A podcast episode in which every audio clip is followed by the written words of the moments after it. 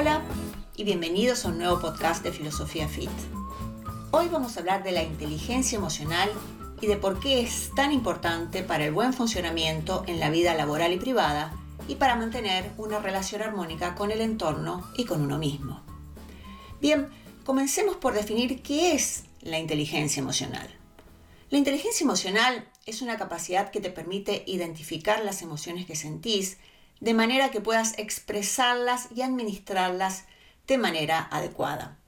Tal vez la expresión administrar las emociones te resulte un poco extraña, pero la realidad es que es posible administrar las emociones, es posible y necesario hacerlo, porque de esa manera se evitan esas reacciones emocionales impulsivas y explosivas de las que uno suele arrepentirse después. Durante años y aún en la actualidad, la inteligencia cognitiva era la que se priorizaba en la mayoría de los sistemas académicos y educativos. La inteligencia cognitiva es aquella que tiene que ver con diversas capacidades como la memoria, la atención, el lenguaje, la habilidad para los números o para la ciencia. Es el tipo de inteligencia que suele medirse en términos de coeficiente intelectual. Un elevado coeficiente intelectual ha sido tradicionalmente considerado como el principal determinante del éxito. Se asumió, y todavía se sigue asumiendo, que las personas con un coeficiente intelectual alto estaban destinadas a una vida de logros y éxito. Sin embargo, con el tiempo, los investigadores, educadores y psicólogos comenzaron a darse cuenta de que la inteligencia cognitiva no era garantía de éxito en la vida. De todas maneras, hay que decir que un elevado coeficiente intelectual que refleja una elevada inteligencia cognitiva todavía se reconoce como un elemento importante del éxito, especialmente cuando se trata de logros académicos. Las personas con un coeficiente intelectual elevado suelen tener un buen desempeño en la escuela, en la universidad, suelen ganar más dinero y tienden a ser más saludables en general. Pero hoy los expertos reconocen que el coeficiente intelectual no es el único factor determinante del éxito en la vida. La inteligencia emocional es igualmente importante. El psicólogo estadounidense Daniel Goldman fue quien introdujo y popularizó el concepto de inteligencia emocional en su libro Inteligencia Emocional. Goldman explica que las características de la llamada inteligencia emocional son las siguientes la capacidad de motivarnos a nosotros mismos y de perseverar en el esfuerzo a pesar de las posibles frustraciones.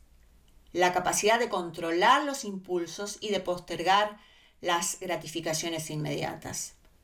La capacidad de regular nuestros propios estados de ánimo y de evitar que la angustia interfiera con nuestras facultades racionales.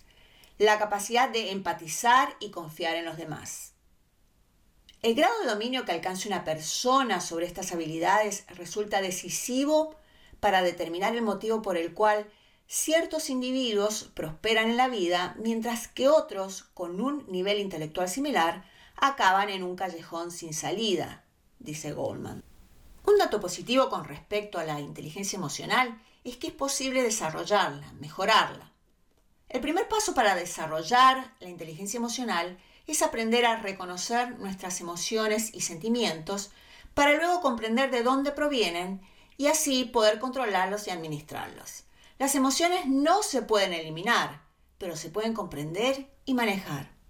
Aquí cabe mencionar la famosa frase de Sócrates, conócete a ti mismo, ya que cuanto mejor conocimiento tengamos de nuestras emociones y sentimientos, mejor preparados estaremos para entenderlos y controlarlos.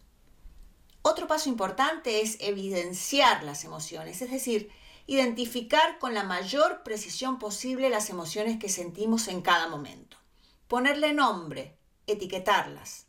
Por ejemplo, esa sensación poco agradable que podés estar experimentando ahora. ¿Qué es? Tristeza, miedo, enojo, cansancio, estrés. Si podés aclarar y nombrar lo que sentís, podrás identificar el origen de la sensación y así podrás analizarla racionalmente. Porque de eso se trata, de no dejarse invadir por las emociones y de mantener la calma y la racionalidad. Ahora, una cosa importante, no tengas miedo de expresarte. No dejar que las emociones te dominen no es lo mismo que no demostrarlas. Podés explicar lo que sentís, expresar tu opinión, pero de una manera racional y equilibrada. Lo mismo ocurre con las emociones más íntimas. Habla de tus sentimientos en la relación para expresar afecto o para expresar necesidades o carencias. Es así, con calma y racionalidad, como se crean las condiciones de un diálogo productivo que genera los cambios que deseamos. Otra cosa, no te dejes engañar por las apariencias emocionales. Esto se relaciona con lo que decíamos antes acerca de, identificar claramente las emociones. Muchas veces las emociones primarias desencadenan emociones secundarias y eso nos lleva al error de creer que lo que realmente estamos sintiendo es la emoción secundaria. Te doy un ejemplo bastante común. Imagínate que has tenido un día terrible. En el trabajo discutiste con tu jefe, no pudiste terminar lo que debías porque, no sé, no funcionaba el sistema, el tránsito en la ciudad estaba imposible, en fin, todo mal. Llegas a tu casa y te enojas con tu pareja porque se olvidó de comprar, no sé, queso. En apariencia, la emoción que sentís es enojo porque la otra persona se olvidó de comprar queso pero probablemente lo que en realidad sentís es estrés y cansancio y el enojo no es más que una emoción secundaria derivada de la otra, es decir, de la emoción primaria. Si antes de reaccionar te tomas unos segundos para entender tus emociones, es casi seguro que el enojo con tu pareja por el queso va a desaparecer y también va a desaparecer la pelea inútil que se hubiera desatado por esa razón. Este es un ejemplo de cómo se puede aplicar la inteligencia emocional a la vida cotidiana. Otro punto importante es la empatía. Desarrollar un sentido de empatía es muy importante para desarrollar la inteligencia emocional. Nada mejor para entender al otro que ponerse en sus zapatos. Ante una situación problemática, siempre trata de ponerte en el lugar de la otra persona para poder comprender sus actitudes. Invertir los papeles puede ayudar a ser más tolerante y comprensivo. Y finalmente, no juzgues la forma en que te sentís. Las emociones tienen una, una función, darte información sobre lo que está ocurriendo. Si pudieras reprimirlas, estarías a ciegas y no sabrías cómo reaccionar. Considera tus emociones no como algo bueno o malo, sino como la fuente de información que te ayudará a ser más consciente de vos mismo. Las emociones negativas tienen un rol preventivo. No trates de reprimirlas. Hay que comprenderlas y tratar de obtener toda la información posible para enfrentarte al problema sobre el cual te están alertando. Por ejemplo, la tristeza te indica la pérdida de algo valioso y te prepara para superar esa ausencia. El miedo te indica que hay peligro, real o imaginario, y te prepara para la acción. Y la alegría aparece cuando algo te resulta agradable, te motiva a experimentarla con conductas que lleven a generarla de nuevo. La inteligencia emocional nos permite crear lazos saludables con los demás, además de una profunda conexión con nuestro interior. Nos protege en situaciones difíciles, porque el, autoconocimiento nos puede mantener a flote inclusive cuando queremos abandonar o tirar la toalla.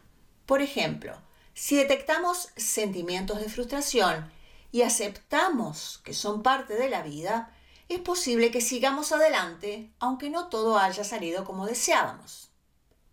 Sobran ejemplos de personas talentosas, exitosas en su profesión e inclusive genios que han sufrido las trágicas consecuencias de no haber contado con una inteligencia emocional robusta que les permitiera controlar y administrar emociones, impulsos y sentimientos. Las personas que no usan su inteligencia emocional tienden a apoyarse en otros métodos menos saludables para manejar las situaciones fuertes de la vida. Tienen el doble de posibilidades de experimentar ansiedad, depresión, abuso de sustancias e inclusive intentar el suicidio. Termino con una reflexión de Daniel Goldman, el padre de la inteligencia emocional. Dice Goldman, Tal vez no haya habilidad psicológica más esencial que la de resistir los impulsos. Chao y gracias por haber escuchado este podcast. Nos volvemos a encontrar en la próxima emisión.